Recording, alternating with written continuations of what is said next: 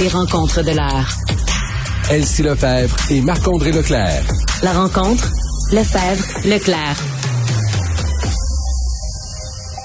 Salut Elsie, salut Marc-André. Bonjour. Bon, juste euh, spécifier que le point de presse euh, du docteur Boileau se tient en ce moment. Il est accompagné de Lucie Paterny. Et euh, un fait quand même assez important, là, vous vous rappelez quand on s'était parlé du fameux 2 millions de cas de COVID, là, ça nous avait un peu Mm-hmm. tout... on, on, on a un peu jeté à terre. On se disait, mon Dieu, ça change un peu la donne pas mal. là, rectification, ce serait 3 millions de Québécois, Québécoises qui auraient été atteints par la COVID Wow. depuis le début de la pandémie, Marc-André. Oui, effectivement. Donc, on voit comment Omicron, c'est qu'on excusez-moi, qu'on T'es-tu parti? T'es-tu tombé sa glace? Ouais, j'en ai tombé sur la glace, ça avait été 3 millions. J'ai mal tenu mon appareil, excusez-moi. Mais on voit comme, tu sais qu'on disait que comment Omicron a changé tout, là, a tout changé. Le paradigme, là, ben, c'est exactement ça. C'est comment, comment on voit comment le gouvernement rapidement s'est ajusté. Parce que même quand tu prends tous les ça. gens qui sont vaccinés, tous les gens qui ont eu le, le, le, le- le variant Omicron, ben là, on peut pas agir comme au début de la pandémie. là. Non, puis ça nous rassure entre guillemets parce que moi je posais la question, il sait ce matin euh, sur Twitter, je disais, il y a une partie de moi qui est bien contente de l'abandon des masques en classe. Euh, dans les milieux de travail, je suis moins sûre là, euh, ça sera plus obligatoire à compter du 28 février. Évidemment, ça reste possible de le porter c'est ce que j'essaie de me dire. Tu je me dis bon, les personnes qui se sentent plus insécures ou qui sont plus vulnérables peuvent toujours continuer à porter le masque. Personne va leur arracher de force d'en face. Mais à la lueur de tout ça, là, ce que Marc-André vient de dire, des 3 millions de cas. Euh, on est un peu ailleurs quand même. En tout cas, moi, je trouve ça rassurant. Oui, on est vraiment ailleurs. Puis effectivement, 3 millions, c'est incroyable. Moi, j'en fais partie. Mais euh, genre- Moi, je ne le sais pas encore. Mon test est négatif euh, ce matin encore. Ah ben courage. Mais ça pour dire que tu as raison, c'est que c'est tellement virulent, puis il y a tellement de personnes qui l'ont eu que par exemple, si tu enlèves ton masque 15 ou 30 minutes, c'est fort Ouais. possible que tu vas contaminer l'autre personne. Donc porter le masque, ça devient plus délicat à l'école par exemple. Il enlève souvent le masque quand c'est le temps de dîner, par exemple. Donc, s'il y a une personne qui, est, qui est contaminée, ben, euh, elle, va, elle va nécessairement contaminer les autres. Donc, euh, moi, je pense que c'est correct. C'est sûr que pour ceux qui sont plus craintifs, le fait de l'effet de masque euh, faisait en sorte qu'ils passaient inaperçus, comme tu le disais. Alors que là, bien là, ils vont avoir l'air de ceux qui veulent vraiment se protéger. On va le comprendre pour les Ouais. personnes âgées, mais ceux qui sont plus jeunes, peut-être que ça va peut-être les gêner de le porter, même s'ils auraient aura- le porter. Je pense qu'il y aura une zone tampon, tu sais, une espèce de Mhm. temps d'adaptabilité là où tout le monde va y aller à son propre rythme. Puis je pense que c'est Mhm. important de le respecter, euh, ce rythme-là, parce qu'on l'a vu. Je sais pas si vous vous souvenez, là, assurément que vous vous en souvenez, quand on a laissé tomber le masque en classe euh, il y a quelques mois, il y a des élèves qui continuaient de le Mhm. porter. Et c'est d'ailleurs ce que me disent beaucoup de profs euh, sur Twitter en ce moment. Écoutez, euh, ils me disent. Dans ma classe, il y a des élèves qui ont continué à le porter et tout ça, ça les rassure. Puis tu sais, moi, moi, il va falloir qu'on se pose la question aussi, puis j'en parlais hier, là. Euh, puis j'aime pas utiliser le mot déprogrammé, mais je trouve que c'est un mot qui convient quand même bien parce que ça fait deux ans qu'on, tu sais, les, les petits, là, 5, 6, 7 ans, euh, c'était difficile pour eux de comprendre au début, donc on les a vraiment... Euh, euh, formatés, entre guillemets, là, pardonnez-moi l'anglicisme, pour Mhm.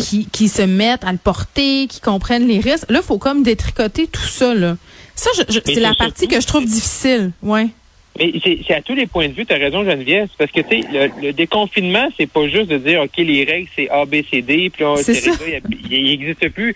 C'est exemple, ben OK, le cinéma, ça reste un- pour une pour des jeunes familles, c'est maintenant redevenu une option d'activité. a Mais moi, juste, j'étais allée oui, en fin de semaine.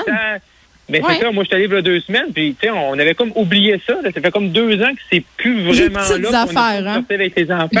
Ouais. c'est c'est mentalement d'inviter des gens aussi. Fait que, tu sais, c'est- le, le, le, le, le con- le déconfinement, il y a aussi un déconfinement aussi mental. C'est vrai. Je pense qu'avec le beau temps qui va revenir, tout Mm. ça, et là, qu'on va refaire, mettons, les prochains mois, la prochaine année, sans trop de règles, là, je Mm. pense que ça va nous aider. là. Ben écoute, je faisais euh, la blague de mon fils qui avait mis son masque pour jouer à Roblox avec son ami à distance. Écoute, la, la viru- non mais la virulence des réactions là, les gens traitaient un enfant de 6 ans d'épais, même Jeff Fillion s'en est mêlé en me traitant ben en me traitant donc. toutes les dents. Non mais mais puis moi en, en fait quand j'ai j'ai écrit ça, c'était pas de dire euh, mon fils a tellement peur de la COVID Ouais. euh, qu'il se met un masque. C'était pas ça du tout. C'était mon fils. C'est un automatisme. Il se dit mon ami Mais a oui. COVID. Il a pas réfléchi. Puis après ça, j'ai dit hey, t'as pas besoin de porter un masque. Puis il riait. Tu sais, il se trouvait un peu drôle. Mais j'en revenais pas. Tu sais, les gens sont absolument craqués, sont fous là. Je veux dire, c'est comme si mon fils était rendu. euh, écoute, il y a des gens qui disaient que euh, on devrait appeler la DPJ là, pour venir le chercher parce que je l'ai aliéné. Donc, tu sais, c'est ça là. Ça, on, hein, on a un grand travail Ah, collectif à faire. oui. Bon, moi, je- j'essaie de pas lire les commentaires. Voilà, je faisais un anglicisme tantôt euh, formaté. Elsie, euh, je pourrais peut-être être un juge bilingue.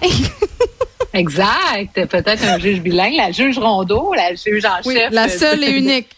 Serait fière de toi et donc tu aurais peut-être un accès plus rapide. Donc, pour faire une mise en contexte, la juge en chef du gouvernement euh, du, euh, de la Cour supérieure du Québec euh, souhaite avoir des juges bilingues dans presque tous les districts au Québec. Et euh, elle, euh, elle, elle a un bras de fer à l'heure actuelle avec le ministre euh, Simon Jeanin Barrette, qui est à la fois ministre de la Justice, mais aussi responsable de, de la langue française. Lui, par ailleurs, dit que c'est pas parce qu'il est responsable de la langue française qu'il agit en ce sens-là. Mais bref, euh, lorsque la juge réclame d'avoir des nouveaux juges, ben, il doit y avoir comme un genre d'appel qui est fait par le gouvernement. Et euh, c'est comme un genre d'offre d'emploi, là, si on peut résumer ça comme ça. Puis, le gouvernement a proposé des postes unilingues français où l'anglais, finalement, n'est pas une condition sine qua non là, pour obtenir le poste. Et euh, la juge en chef s'oppose à ça. Elle a dit qu'elle doit avoir euh, des juges bilingues euh, puisque c'est nécessaire au Québec pour traiter les dossiers, pour aller plus vite, etc.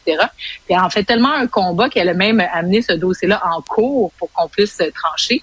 Euh, La Cour, d'ailleurs, lui a donné raison, ce qui amène un nouveau litige. Mais sur le fond des choses, est-ce qu'on a besoin au Québec que tous les juges euh, puissent euh, parler anglais nécessairement, qu'ils soient bilingues? Moi, je pense que non.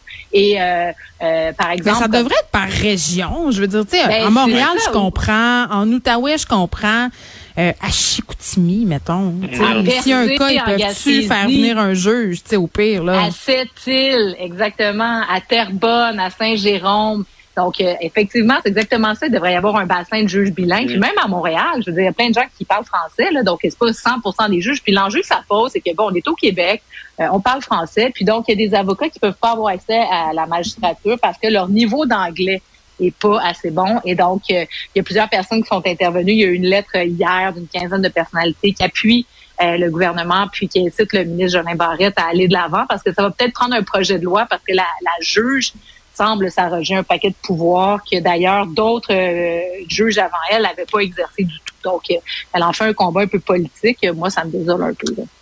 Oui, puis tout le, le- l'esparage avec Simon Jolin Barrette, euh, moi je trouve qu'en ce moment on traverse une période où la confiance du public est mise à mal envers le système de justice.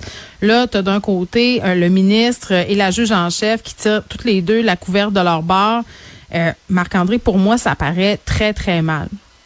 Ben, c'est parce que normalement, c'est exact. C'est que normalement, là, euh, les juges ou la juge en chef, peu importe, là, c'est supposé se faire. On n'est pas supposé être au courant de tout ça, là, de toutes Mm. Non, ces. le ministre se là. mêle pas des affaires de la Cour non plus, c'est très Non, clair. c'est Là. ça, C'est ça, exact. Lui, s'en mêle pas, puis elle non plus, elle fait pas de politique. Euh, tu sais, qu'elle ait des, des revendications, mais tu sais, ça peut se faire, mais tu sais, à l'interne, puis tu sais, genre, mais pas comme ça sur la place publique. C'est rare qu'on voit ça. Là. Une juge, peu importe si c'est au fédéral ou au provincial, autant là, comme sur la place publique avec des revendications. Puis sur l'histoire qu'elle nous, nous expose avec la langue française et, ou, ou le bilinguisme plutôt, ben elle choisit mal son combat, là, parce que dans le fond, elle veut que tout le monde soit pareil, que ce soit la même règle pour tout le monde à travers la province, tandis qu'elle pourrait peut-être se concentrer dans les districts judiciaires, justement, où peut-être que la, la, la connaissance de l'anglais pour le juge est, est important parce que tu as des témoins, parce que tu as des euh, t'as des poursuites, tu as des dossiers en anglais, tandis que le district de Chicoutimi, le district de Roberval, le district de Rimouski, ça doit être assez tranquille les causes que le juge En anglais? en Ben, peut-être dans le coin d'Arvida, il y en a des causes en anglais, mais encore que les gens euh, parlent français. Sais, honnêtement, là, quand tu habites à Chicoutimi, c'est un peu difficile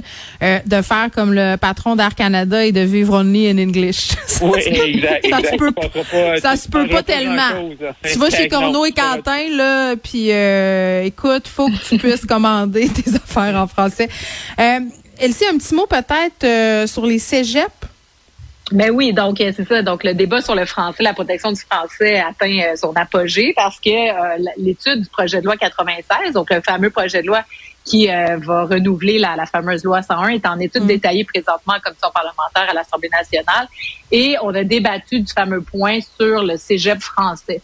Donc, ça fait des mois qu'on en parle. Il y a des dizaines de personnalités qui se sont positionnées là-dessus. Mathieu Bocoté, Emmanuel Latraverse. Bon, là, aujourd'hui, il y a une lettre du mouvement euh, Montréal français, de la mm-hmm. Société Saint-Jean-Baptiste, un paquet de personnes. Bref, et la CAQ, on avait senti qu'il y avait du mou, parce que évidemment, le cégep français, on voit qu'il y a beaucoup qui se dirigent euh, vers le cégep euh, anglais. Puis ensuite de ça, on sait qu'à plus de 50 voire 80% ils s'en vont à l'université en anglais. Donc, c'est un lieu d'anglicisation euh, important.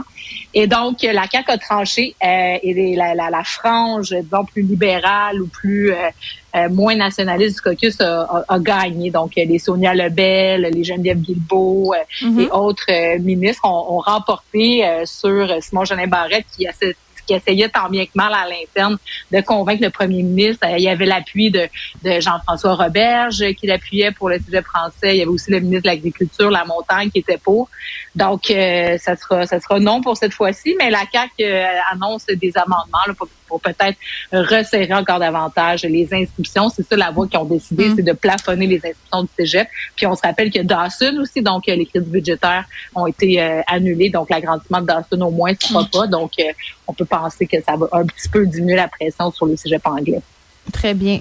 Marc-André, je nous ai préparé une petite musique euh, pour euh, le prochain sujet. On sait que la course à la chefferie du Parti conservateur s'est rendue comme un soap, comme un téléroman à l'eau de rose. Ah, on, a un petit thème. On a un petit thème.